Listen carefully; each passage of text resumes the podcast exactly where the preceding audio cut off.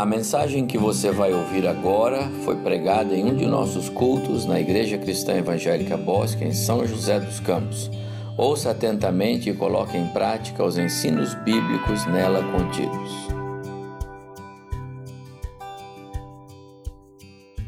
Eu quero convidar você para nós abrirmos a nossa Bíblia no Evangelho de João. Se você pode, por favor, abra a sua Bíblia Evangelho de João, no capítulo 6. João, capítulo 6.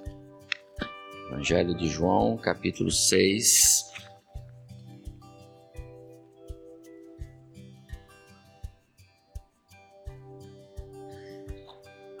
Nós vamos meditar aqui antes da ceia antes de celebrarmos a ceia, porque todos os atos deste culto eles estão ligados à mesa do Senhor. Então convido você a acompanhar conosco a nossa reflexão. Antes de fazermos a leitura propriamente dita, eu vou indicar os versos, porque são 70 e 71 versículos, não é? O nosso tempo não vai permitir a leitura de todo o capítulo, não obstante, é, eu recomendar que os irmãos leiam este capítulo depois, de maneira especial. Mas, João capítulo 6 é uma grande narrativa, um grande, um grande registro do apóstolo João é, a respeito de algumas afirmações fortes de Jesus, proféticas, ah, sobre a sua própria pessoa. Mas o capítulo começa, e, e é importante notarmos isto, com a descrição é, do milagre que Jesus realizou de alimentar 5 mil homens, além de mulheres e crianças. Então, mais de 10 mil pessoas, com certeza, foram alimentadas a partir de cinco pães e dois peixinhos, não é? Fato esse que provocou um, uma grande é, conturbação no povo e alguns já queriam aclamar Jesus ali, é o nosso rei. E nesse contexto, Jesus ele então sai do meio da multidão, ficam lá os seus discípulos recolhendo os doze cestos que sobraram, aquela história toda, não é? E Jesus sai e vai ao monte para orar. Na sequência, os seus discípulos também saem, pegam o barco, atravessam o mar, vai para o outro lado do mar de, da Galileia, e a multidão, é, depois de comer e fartar-se, não é? É, atravessam a noite. No dia seguinte, e nós lemos isso aí no versículo 22 para frente, eu já pulei para o verso 22, o que eu falei já foi suficiente para entendermos os primeiros 20 versículos. No dia seguinte, a multidão, então, sente a ausência de Jesus e vai atrás dele. E isso acontece porque eles vão para o outro lado do mar, aí você já lê no verso 25, e vão encontrá-lo ali.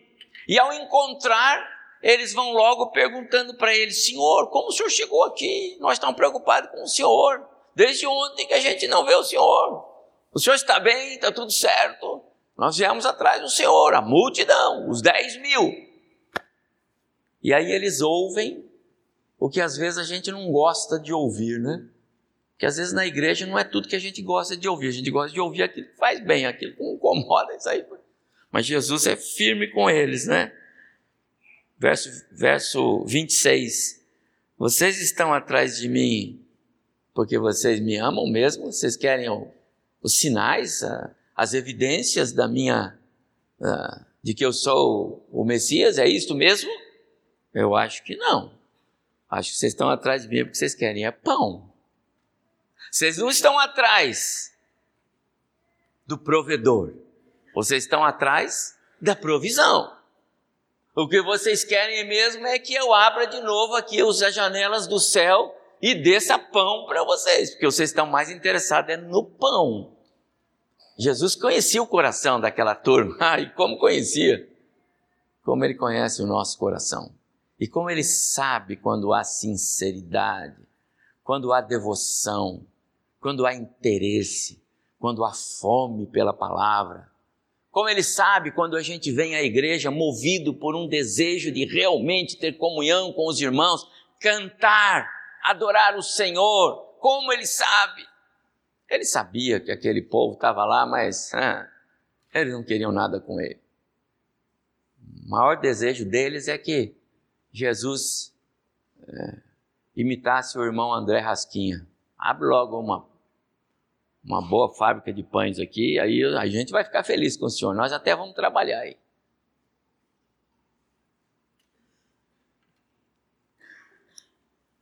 No verso 33, ele começa a pegar no pé deles. Ele apresenta-se como o pão da vida. Repete isso no verso 35. E agora o discurso começa a ficar duro de ouvir. Agora eu vou ler então, verso 33. Porque o pão de Deus, verso 33 de João 6, tá bom? Porque o pão de Deus é o que desce do céu e dá vida ao mundo. Então lhe disseram: Senhor, dá-nos sempre desse pão. Declarou-lhes, pois, Jesus: Eu sou o pão da vida. O que vem a mim jamais terá fome, e o que crê em mim jamais terá sede.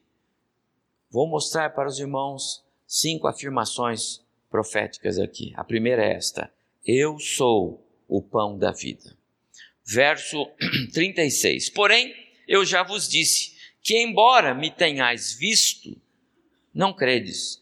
Vocês estão me vendo, mas vocês não creem em mim. Verso 37. Segunda afirmação de Jesus: Todo aquele que o Pai me dá, esse virá a mim. E o que vem a mim, de modo nenhum o lançarei fora. Segunda afirmação de Jesus: todo aquele que o Pai me dá, esse virá a mim. Ninguém vem a mim se o Pai não o trouxer. E todo aquele que vem a mim, esse foi dado pelo Pai. E todo que o Pai dá, esse vem. Irmão, você está entendendo o que tem aqui? Jesus está falando sobre a soberania de Deus.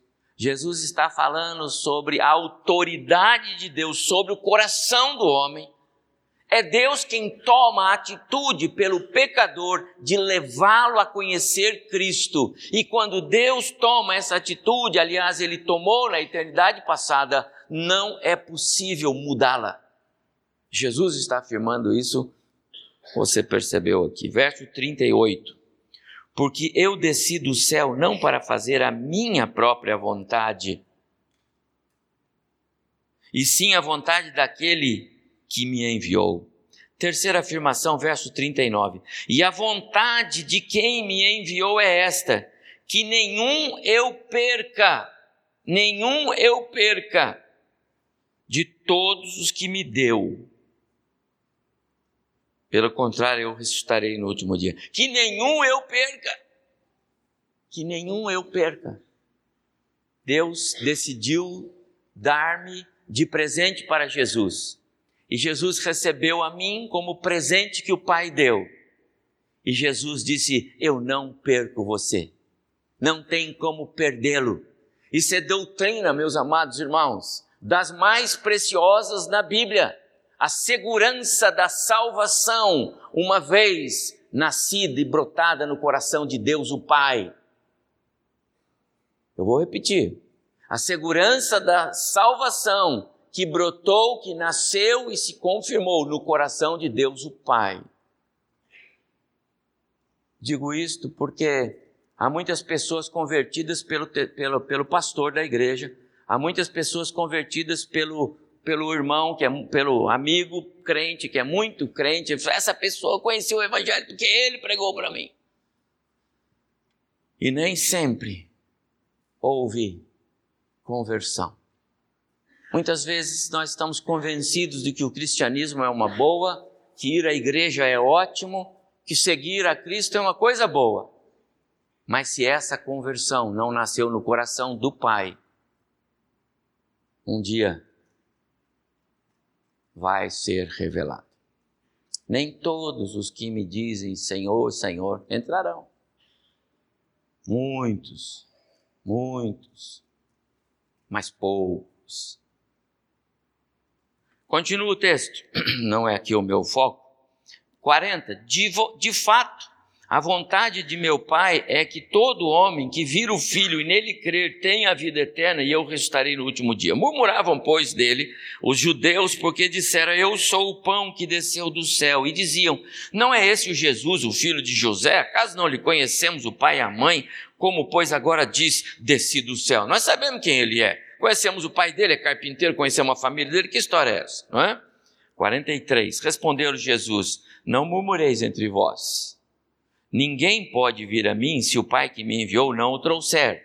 E eu ressuscitarei no último dia. Está escrito nos profetas, e serão todos ensinados por Deus. Portanto, todo aquele que da parte do Pai tem ouvido e aprendido, esse vem a mim. Não que alguém tenha visto o Pai, salvo aquele que vem de Deus. Este o tem visto, eu já vi o Pai. É isso que ele está dizendo. Em verdade, em verdade vos digo: quem crê tem a vida eterna. Eu sou o pão da vida. Expressão já destacada por nós. Vossos pais comeram maná no deserto e morreram. Este é o pão que desce do céu, para que todo o que dele comer não pereça. 51. Eu sou o pão vivo que desceu do céu. Mais uma afirmação profética. Eu sou o pão vivo que desceu do céu. Ele está falando da sua origem, da sua natureza. Ele está falando de onde ele veio. Ele está dando evidência de que ele é o Cristo, o Filho do Deus vivo. Quem dele comer viverá eternamente. E o pão que eu darei pela vida do mundo é a minha carne. Ele começa com um discurso duro.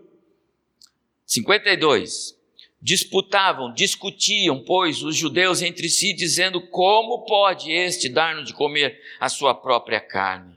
Respondeu-lhes Jesus: Em verdade, em verdade vos digo: se não comerdes a carne do filho do homem e não beberdes o seu sangue, não tendes vida em vós mesmos. Não são corpo, não fazem parte. 54. Quem comer a minha carne e beber o meu sangue tem a vida eterna e eu ressuscitarei no último dia. Esta é a quinta afirmação, já feita algumas vezes anteriores, mas eu destaquei aqui. Pois a minha carne é verdadeira comida e o meu sangue verdadeira bebida. Quem comer da minha carne e beber o meu sangue permanece em mim e eu nele. Agora começa a complicar, porque aquelas pessoas começam a olhar para ele atravessar e dizer assim: que história é essa de comer a carne e beber o sangue? Assim como o Pai que vive me enviou, e igualmente eu vivo, verso 57, pelo Pai, também quem de mim se alimenta por mim viverá. Repete, e 58, este é o pão que desceu do céu, em nada semelhante àquele que vossos pais comeram, e contudo morreram, falando do maná no deserto. Quem comer este pão viverá eternamente. Agora, verso 66. À vista dessas coisas, ou disso, dos, dos, discursos, dessa história de eu sou o pão, quem não comer da minha carne e tal, muitos dos seus discípulos o abandonavam e já não andavam com ele.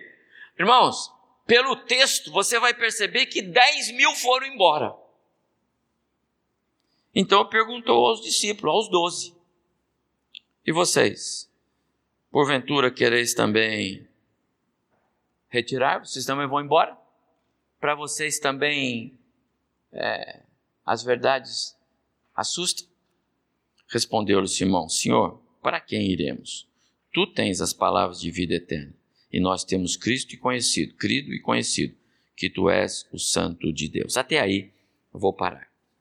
Vamos retomar aqui a nossa reflexão a partir do verso 51. Eu sou o pão vivo que desceu do céu. Aqui começa o discurso de Jesus que tem tudo a ver com a mesa do Senhor, que é a nossa celebração nesta manhã. quero, à luz desse texto, é, dizer aos irmãos que a nossa participação na mesa do Senhor passa pela compreensão do que Jesus está dizendo aqui. Essa expressão de Jesus complicou o contexto. Não por acaso a, a multidão foi embora. Não por acaso, meus amados irmãos, quando verdades bíblicas são apresentadas, às vezes os crentes ficam incomodados. As verdades bíblicas, às vezes, elas apertam o nosso calo. As verdades bíblicas, elas nos, nos incomodam. As verdades bíblicas, elas provocam inquietação. E há dois grupos de pessoas aqui. Dez mil deixaram Jesus, doze permaneceram. E Pedro, representando o grupo dos doze, ele disse: Para quem iremos? O Senhor tem as palavras de vida. Ah, há um grupo de pessoas que as verdades bíblicas elas despertam interesse em querer ser semelhante a Jesus. As verdades bíblicas para um determinado grupo de pessoas, elas são como que uma injeção de ânimo, uma energização espiritual que incomoda e que provoca mudanças que incomoda e, os, e atrai para Cristo, que traz reflexões profundas e leva o crente a dizer: Eu quero ser mais semelhante a Jesus. Tem um hino assim, não tem? Mais semelhante a Jesus, tá assim? É. Mas tem outros que, quando as verdades bíblicas são reveladas, é como os 10 mil desse contexto. Não dá para andar com ele, não, porque aí é não serve para nós. Eu faço aqui uma. E eu, eu entendo que esse é o contexto. No verso 60, eles começam a abandonar Jesus. Não é? A ponto de Jesus chegar para os doze, no verso 67, e dizer: Vocês também vão pular fora? Vão me deixar porque a verdade do Evangelho os incomoda? Foi o que Jesus disse para os doze. Vão me abandonar? vão deixar para trás tudo o que eu lhes ensinei e seguir outro caminho? Me digam, por que razão vocês me seguiram até aqui? Era conveniência ou vocês estavam dispostos a ser parecidos comigo? Estou só traduzindo o discurso de Jesus, não é? Eu quero crer que aqueles 10 mil que se identificavam como seguidores de Cristo, e eram, porque onde ele foi, estavam atrás. No dia seguinte foram atrás dele. Se tivesse uma igreja, estavam lá. Eles seguiam a Cristo por motivações erradas. E muita gente hoje segue a Cristo por motivação errada. Muita gente hoje frequenta a igreja por motivação errada. Não, não está preparado para o que o Espírito quer moldar na sua vida. Ele quer ser um adorador, mas do jeito que ele é, com as compreensões que ele tem. Eu entendo que esse é bem o contexto aqui. E nesse ponto eu faço algumas perguntas: por que eu sigo a Cristo? Por que eu venho a esta igreja? Por que eu sou um membro? Por que eu quero ser batizado se não sou e por que já me batizei? Venho à igreja para adorar? Sou um adorador mesmo? Venho para ter mais de Cristo em mim? Venho para me alimentar da palavra? Venho para expressar gratidão a Deus porque Ele é meu Deus, como oramos agora. O Senhor é o meu Deus. Eu agradeço o Senhor porque o Senhor é o meu Deus, o único Deus, o soberano Deus. Por que eu venho à igreja? Porque eu tenho desejo de vir, de cultuar, de adorar o Senhor?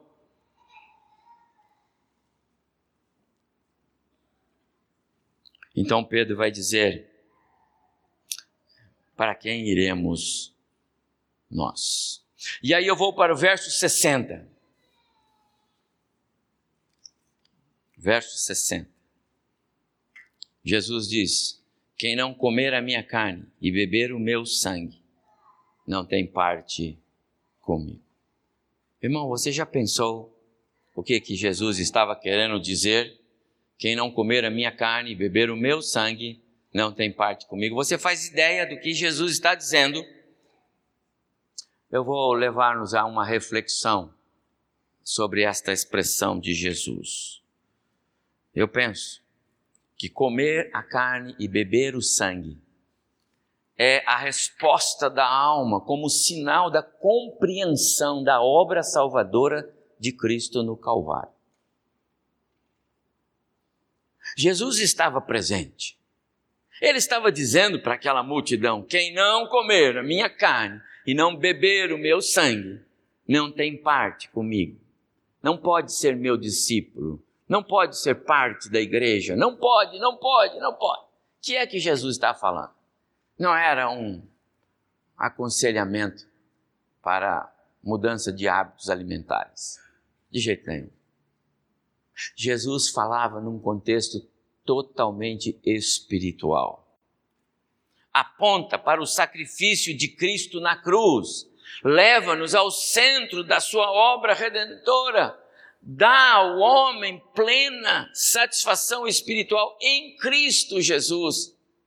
Esse é o contexto, meus amados irmãos, desta expressão, um dos contextos dessa expressão de Jesus. Comer e beber, comer da carne, beber do sangue, aquilo que assustou a multidão, dez mil pessoas ficaram horrorizadas com aquilo e foram embora. Mas Jesus estava dizendo que era importante compreender a obra da salvação, era importante que nós nos, nos transportássemos para o, o, para o cenário do Calvário, para que a gente pudesse ver o nosso Cristo ali. Quando ele morre, quando ele entrega a sua vida, quando o sangue dele é derramado por nós. Aquilo ele faz voluntária, espontaneamente, como único meio para nos livrar da morte eterna, para tirar de nós o, o, a condenação do pecado e para nos apontar o caminho da vida eterna. Era importante isso. Compreensão plenamente espiritual. Em segundo lugar, comer a carne, beber o sangue, é a resposta da alma como sinal da compreensão do que significa seguir a Cristo.